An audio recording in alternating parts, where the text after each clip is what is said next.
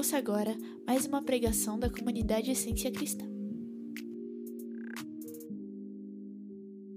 O texto que eu gostaria de falar hoje se encontra em Gênesis, no capítulo 1, versículo 3. Quando eu era criança, eu tinha muito medo do escuro. A minha mente imaginava ah, os monstros mais assustadores e os barulhos mais misteriosos saindo do meu quarto, debaixo da cama, atrás do armário e tudo mais. O medo da escuridão era muito real na minha, na minha mente. Mas hoje eu não quero falar desse tipo de escuridão. Hoje eu gostaria de falar de um tipo de escuridão que parece não assustar muito as pessoas por aí. Eu quero falar da escuridão espiritual. Você já deve ter percebido que o nosso mundo vive em escuridão espiritual. Apesar de todos os nossos avanços tecnológicos e prosperidade global, os aspectos sociais estão se fragmentando cada vez mais nas nossas famílias e na nossa nação. O número de pessoas oprimidas, portando é, problemas de saúde mental, está maior do que nunca. Analisando pela perspectiva do Evangelho, nosso mundo está vivendo em escuridão, porque as pessoas se tornaram amantes das trevas, pois as suas ações eram más.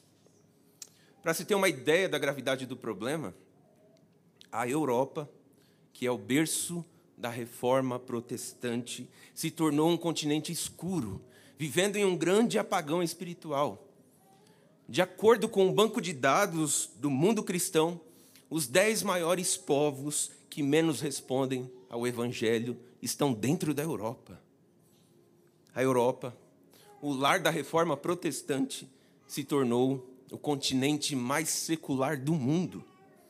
E o que demorou séculos para acontecer na Europa está acontecendo em 50 anos nos Estados Unidos e, no mesmo tempo, mais ou menos aqui no Brasil. Diante desse cenário, qual é a solução para a gente combater a escuridão espiritual? A resposta é clara e direta. As primeiras palavras de Deus na narrativa bíblica são: haja luz. Gênesis 1, 3. O contexto desse texto traz para a gente os primórdios da escuridão e do caos. Deus havia criado os céus e a terra, mas a terra era sem forma e vazia, e as trevas cobriam a face do abismo. Diante dessas trevas, Deus abre a sua boca e diz: haja luz, e o resultado é a luz. No mundo antigo, as grandes luzes do céu, como o sol, a lua, os planetas e as estrelas, eram divinizadas. Mas no relato da criação, sol, lua, estrelas e planetas, todos foram criados por Deus, que é a fonte suprema de toda a luz. Agora, observa comigo uma coisa. Quando Deus disse haja luz, Deus não só resolveu o problema da escuridão, Deus resolveu o problema do caos. Como todos nós sabemos, a noite representa pavor, medo e mal. A noite também é, nos diz que sem a luz, né, nós temos dificuldades para caminhar e para realizar as tarefas mais básicas. Andar de noite, como todo mundo sabe, é muito perigoso aqui em São Bernardo, né? em Santo André e Diadema. Né? Mauá, quem é de Mauá? Não tem ninguém, né? Porque a escuridão, minha gente, é a maior aliada do crime. Mas no quarto dia da criação, a gente lê que Deus criou as luzes do céu, a maior para governar o dia e a menor para governar a noite. Enquanto eu preparava essa pregação, você sabe que o nosso nome aqui é Comunidade Essência Cristã. E eu comecei a meditar, Felipe, o que é mais essencial para a vida?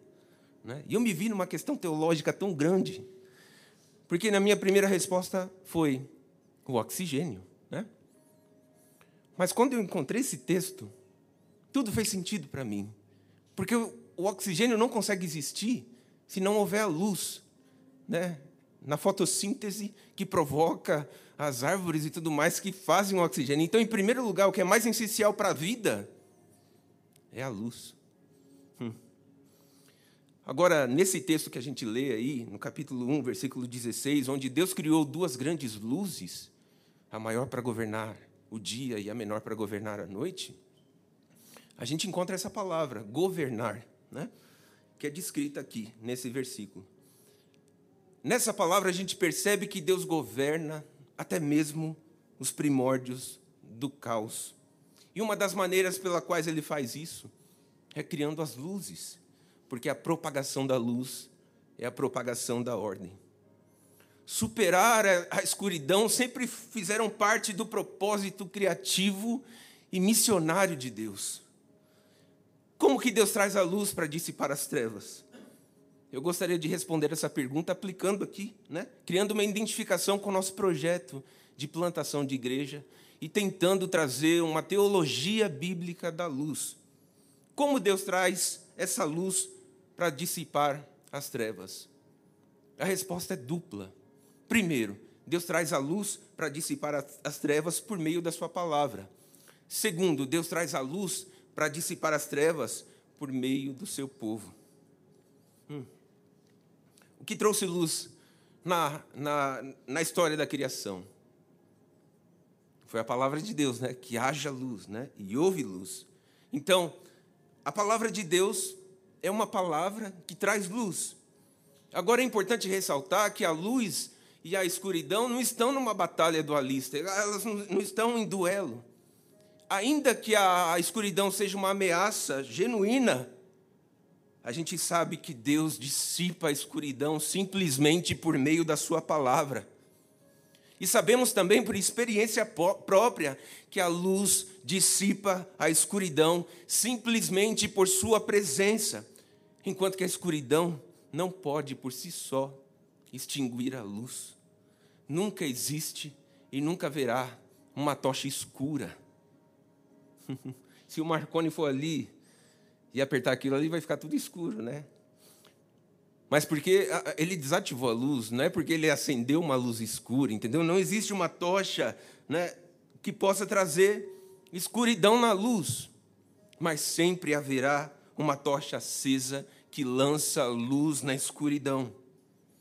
Então, as primeiras palavras que a gente vê registradas na Bíblia, que saíram da boca de Deus, são efetivas para toda a nossa história. Deus disse: haja luz e houve luz.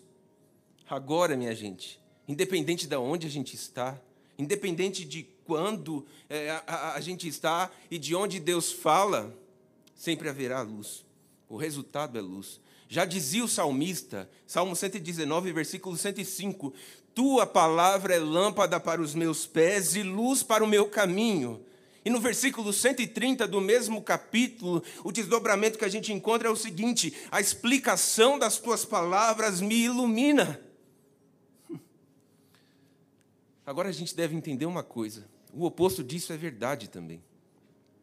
Isaías, capítulo 8, versículo 20, diz o seguinte: Aqueles que contradizem Sua palavra jamais verão a luz. Ou seja, Onde a palavra de Deus está ausente, as trevas ressurgem novamente. Em Êxodo 34, o, o Fernando estava tocando nesse assunto, né? Nós lemos o relato de encontro de Moisés com o Senhor.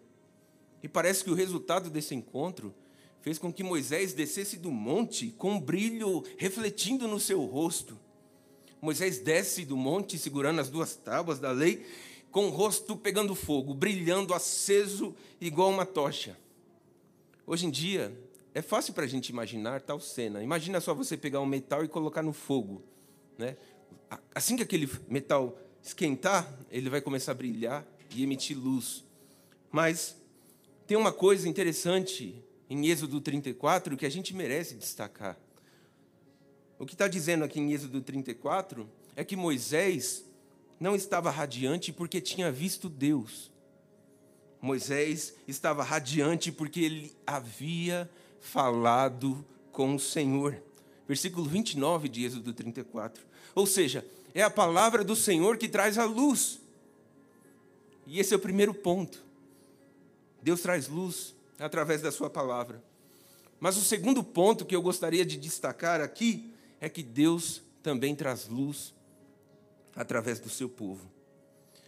Esse é um grande tema do enredo bíblico e que tem grandes implicações para a igreja hoje. Nós temos um amigo aí, o Bernardo, né, show, que tem um livro interessante sobre esse assunto.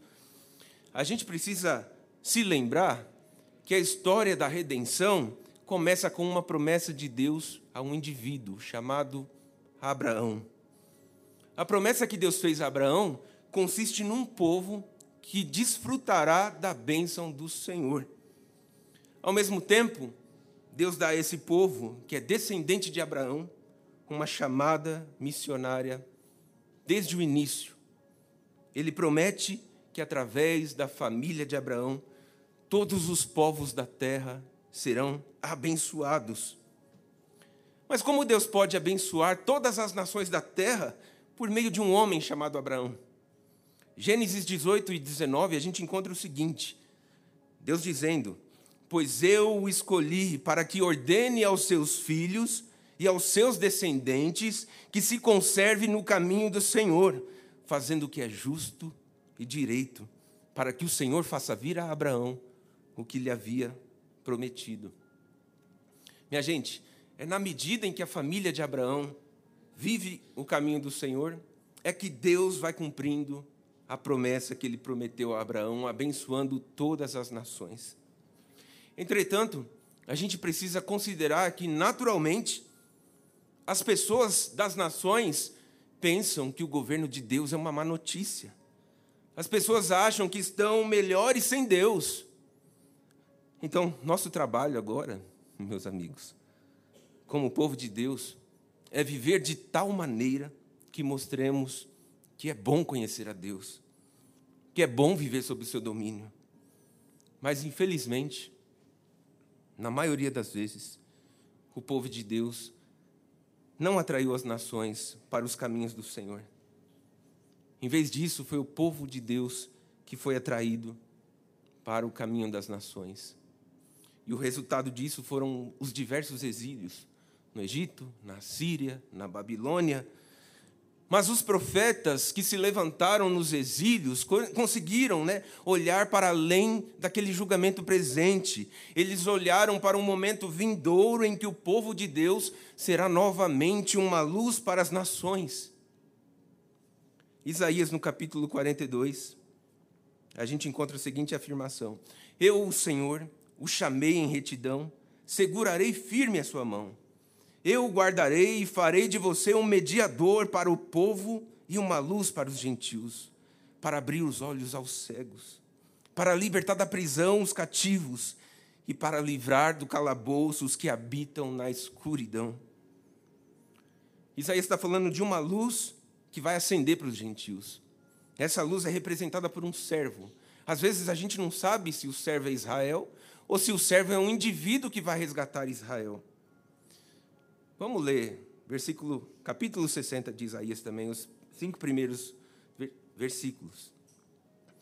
Levante-se e refuja, porque chegou a sua luz e a glória do Senhor raia sobre você. Olhe, a escuridão cobre a terra, dessas trevas encobrem os povos, mas sobre você raia o Senhor, e sobre você se vê a sua glória. As nações virão à sua luz e os reis ao fulgor do seu alvorecer. Levante os olhos e veja, pois todos se reúnem e voltam para casa. Seus filhos vêm de terras distantes e suas filhas pequenas são seguradas, carregadas no braço. Você os verá e o seu coração se encherá de alegria. Glória a Deus. 800 anos depois dessa palavra, um velho segura um bebê nos seus braços. E ele diz o seguinte: Ó oh soberano, como prometestes, agora podes despedir em paz o teu servo, pois os meus olhos já viram a tua salvação, que preparaste à vista de todos, luz para a revelação aos gentios e para a glória de Israel, teu povo. Lucas capítulo 2, versículo 29 até 32. O velho nessa história é Simeão e o bebê é Jesus. Jesus, o que Simeão está dizendo aqui, que Jesus é o bebê prometido por Isaías, é o servo do Senhor prometido por Isaías.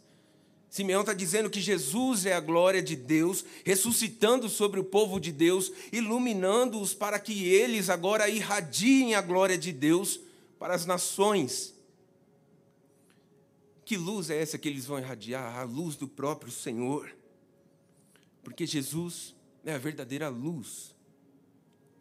Jesus traz a luz, porque ele é a verdadeira palavra do Senhor. O Evangelho de João, no capítulo 1, diz o seguinte: No princípio era aquele que é a palavra. Ele estava com Deus e era Deus. Ele estava com Deus no princípio. Todas as coisas foram feitas por intermédio dele. Sem ele, nada do que existe teria sido feito. Nele estava a vida e esta era a luz dos homens. A luz brilha nas trevas e as trevas não a derrotaram. Quando João escreve essas palavras, ele está ecoando ao relato lá da criação, à abertura de Gênesis. Como na narrativa da criação, é a palavra que traz a luz e dissipa as trevas. A palavra é Jesus. Ele mesmo disse em João no capítulo 12, versículo 46, eu vim ao mundo como uma luz, para que todo aquele que crê em mim não permaneça nas trevas. Porém, houve um momento da história em que a luz se apagou. João diz: esse é o julgamento. A luz veio ao mundo, mas os homens amaram as trevas e não a luz, porque as suas obras eram más. Quando Jesus morre na cruz, nós lemos: houve trevas sobre toda a terra, do meio-dia às três horas da tarde. Na cruz a luz se apaga, a escuridão cai, porque o julgamento cai. O julgamento de Deus recai sobre o povo de Deus na pessoa de Jesus. Presta atenção nisso. O julgamento de Deus cai sobre o povo de Deus na pessoa de Jesus. E a luz do povo se apaga. Mas três dias depois, eis a boa notícia. Jesus sai do túmulo e nós saímos com ele. A noite acabou e um novo dia está amanhecendo. Agora nós somos chamados de o povo da luz. Todos vocês são filhos da luz e filhos do dia. Não pertencemos à noite, nem à escuridão. e assim, meus irmãos, essa história vai caminhando e chega até nós. Diante do rei Agripa, Paulo disse que Cristo havia ressuscitado e tinha encomendado ele para ir até lá, né, para dizer a seguinte mensagem: Estou enviando você a eles para abrir os olhos e transformá-los das trevas para a luz. Atos 26. A missão de Deus não mudou. O propósito de Deus lá na criação, lá no Éden, ou lá no Gênesis, aliás, é, é dissipar as trevas e trazer a luz. Hoje, a nossa missão é dissipar as trevas, trazendo a luz. Deus ainda traz a luz por meio da Sua palavra e Deus ainda traz a luz por meio do seu povo. Em 2 Coríntios, no capítulo 3, versículo 18, Paulo lembra aos seus leitores que Moisés teve que cobrir o rosto com um véu, porque estava brilhando com o brilho de Deus.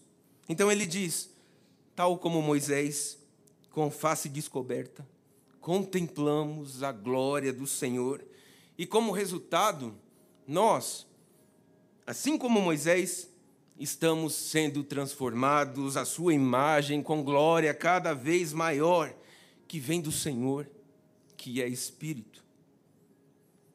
Nós também brilhamos com a luz do Senhor refletida nos nossos rostos. E como nós brilhamos e contemplamos o brilho da glória de Deus. Paulo continua em 2 Coríntios, no capítulo 4, versículo 4.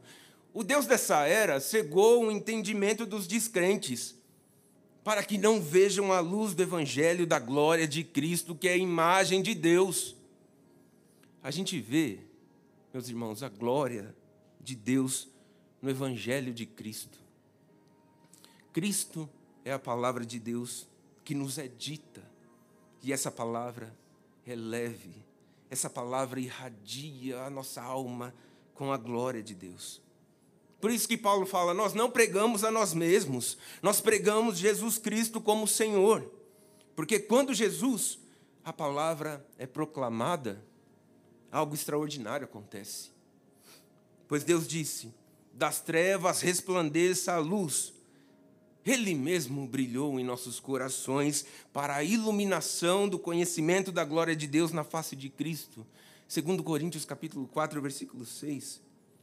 O único paralelo que a gente tem para o que acontece quando alguém acredita na palavra de Jesus é o que aconteceu lá na criação.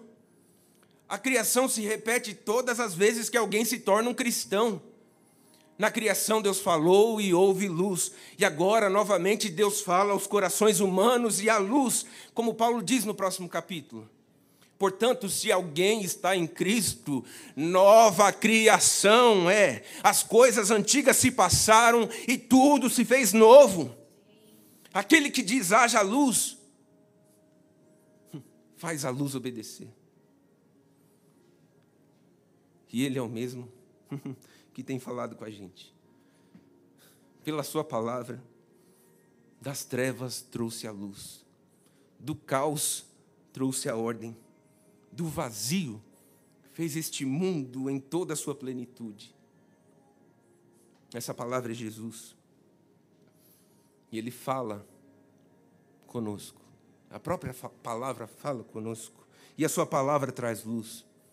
Agora, através da pregação de Jesus, Deus faz sua luz brilhar nos nossos corações para nos dar conhecimento da glória de Deus na face de Cristo.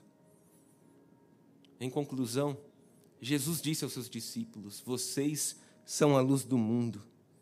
Não se pode esconder uma cidade construída sobre um monte. E também ninguém acende uma candeia e a coloca debaixo da cama ou da, da vasilha. Pelo contrário, coloca no alto, no lugar apropriado, e assim ilumina todos que estão na casa. Dessa forma, brilhe também a vossa luz diante dos homens, para que vejam as suas boas obras e glorifiquem ao Pai que estás nos céus. Mateus 5, capítulo, versículo 14 e 16. A comunidade de Jesus deve ser a luz para o mundo que Israel não conseguiu ser.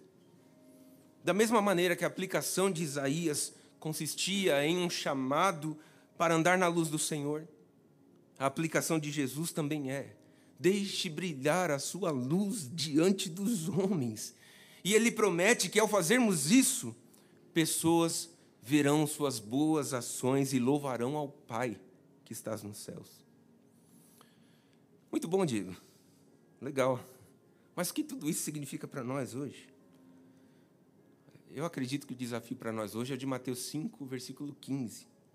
Também ninguém acende uma candeia e a coloca debaixo de uma vasilha. Pelo contrário, coloca num lugar apropriado e assim ilumina todos os que estão na casa. Nossa luz deve ser vista, nossas vidas devem ser transparentes minha gente, a gente precisa estar lá fora no mundo. A gente precisa apresentar nossos amigos descrentes para os nossos amigos crentes. A gente deve estar indo além da comunidade, acolhendo os outros e apontando-os para o Pai. Porque nós não fomos chamados para ser uma luzinha só, um vagalumezinho. A gente não se trata de sermos cristãos solitários né, e, e vivendo vida piedosas e fazendo boas obras, como os eremitas aí no deserto. Não é esse tipo de situação que Deus espera de nós. Nós somos a comunidade da luz, somos a comunidade missionária de Jesus. No Antigo Testamento, a comunidade da aliança era a vida que deveria funcionar como uma luz para as nações. No Novo Testamento, é a comunidade né, de Jesus que elogia o Evangelho. Depois que Jesus deu né, o Novo Testamento aos seus discípulos, ele disse, depois que ele deu um novo mandamento aos seus discípulos, ele disse: Amem uns aos outros como eu vos amei. Nisto todos saberão que vocês são meus discípulos, se amardes uns aos outros. Nosso amor uns pelos outros revela nossa identidade e o evangelho que nos dá essa identidade. Em João, no capítulo 17, Jesus faz a oração né, sacerdotal e ele não ora apenas por nós. Jesus ora também por aqueles que virão por meio da nossa mensagem, por meio da nossa pregação, para que todos nós sejamos um com Ele, assim como Ele é um com o Pai. João 17, 20. Assim o mundo saberá que Jesus é o Filho de Deus, enviado por Deus para ser o Salvador do mundo, e o mundo saberá isso através da comunidade de Jesus. Porque o Deus invisível se torna visível do amor na comunidade cristã. 1 João, capítulo 4, versículo 12. Jesus começou seu ministério proclamando as boas novas do reino de Deus. Mas a maioria das pessoas não ouve isso como uma boa notícia. Isso ocorre desde o jardim. Lá no, lá no Éden, o ser humano já era persuadido pela mentira de Satanás. A mentira da serpente consistia em dizer que o reinado de Deus, que o governo de Deus é mau, é cruel, é tirânico. Acreditando nessa mentira, a humanidade rejeita o governo de Deus. Mas o povo de Deus é chamado a viver de tal maneira, em obediência à palavra de Deus, que demonstra que o reino de Deus é um reinado libertador, amoroso e vivificante. As nações verão que é bom ter Deus por perto da gente. Deuteronômio 4, versículo 5 até o 8. Desde o Éden, a mentira né, aborda a rebelião do coração humano. A mentira que governa os corações dos homens é que o reinado de Deus é tirânico. Portanto, o povo de Deus é chamado para ser uma luz para as nações, demonstrando que a mentira é mentira e que a verdade é que Deus é bom e o seu governo traz liberdade isso não significa, gente, só convidar pessoas para as nossas reuniões. A gente, né, não, a gente não está aqui para criar reuniões de luz, para criar eventos de luz, mas para nós mesmos sermos a luz lá fora.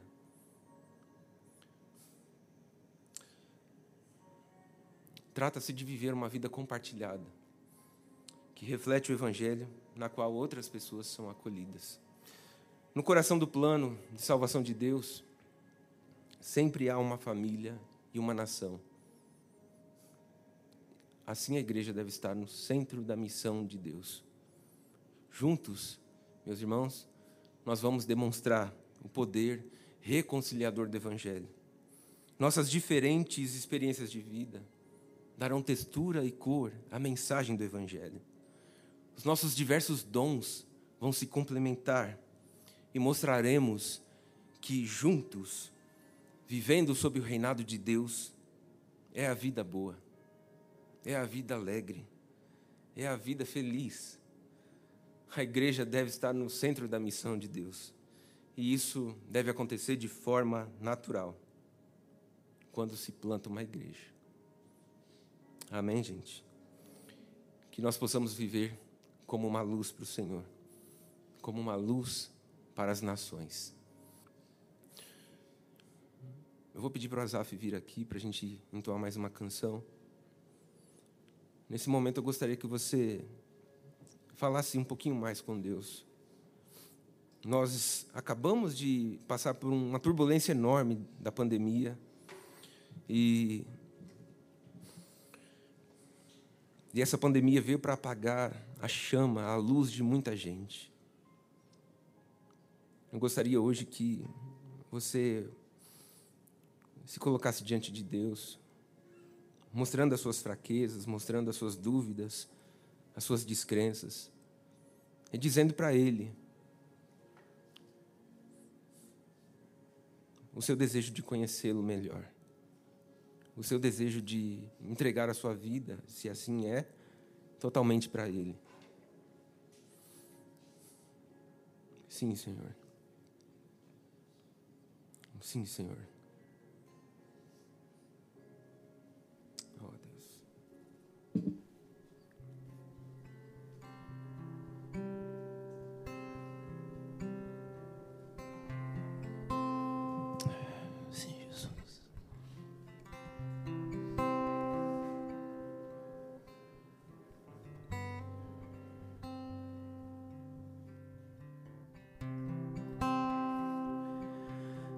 Still.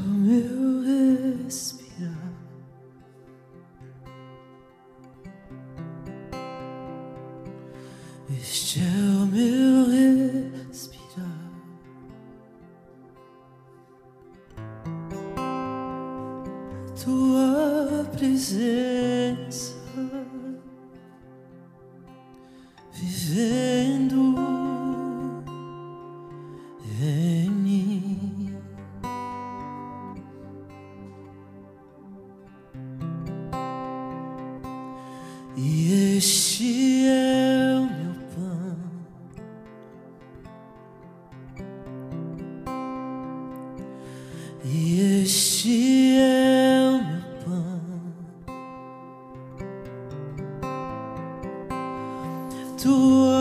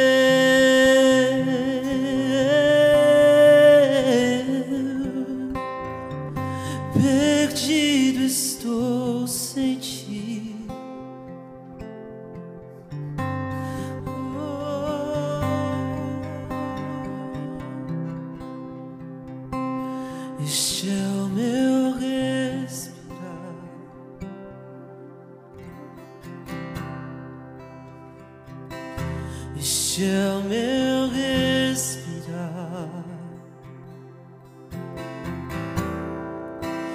Tu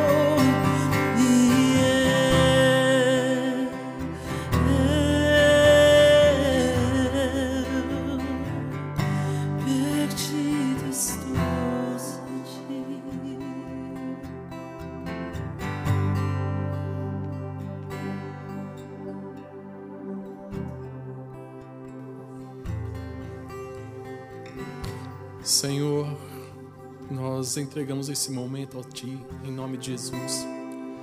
Entregamos, Senhor, todo louvor e toda glória, toda honra, Senhor. Entregamos esse culto ao Senhor. Pai, nós te pedimos em nome de Jesus que a tua presença acompanhe teu povo, Senhor, durante essa semana. Que a sua glória, o teu poder, os teus anjos, Senhor, estejam com cada um de seus filhos. Que o Espírito Santo de Deus possa guiá-los, Senhor, em todas as decisões, Senhor, que eles forem tomar, em nome de Jesus. E se o Senhor permitir, Senhor, no próximo domingo estaremos aqui em nome de Jesus, Senhor. Nós te agradecemos. Seu povo vem em paz, Senhor. Seu povo retorna em paz em nome de Jesus, Pai. Nós te glorificamos, Senhor. Amém. Amém. A mesa está posta. Fique à vontade.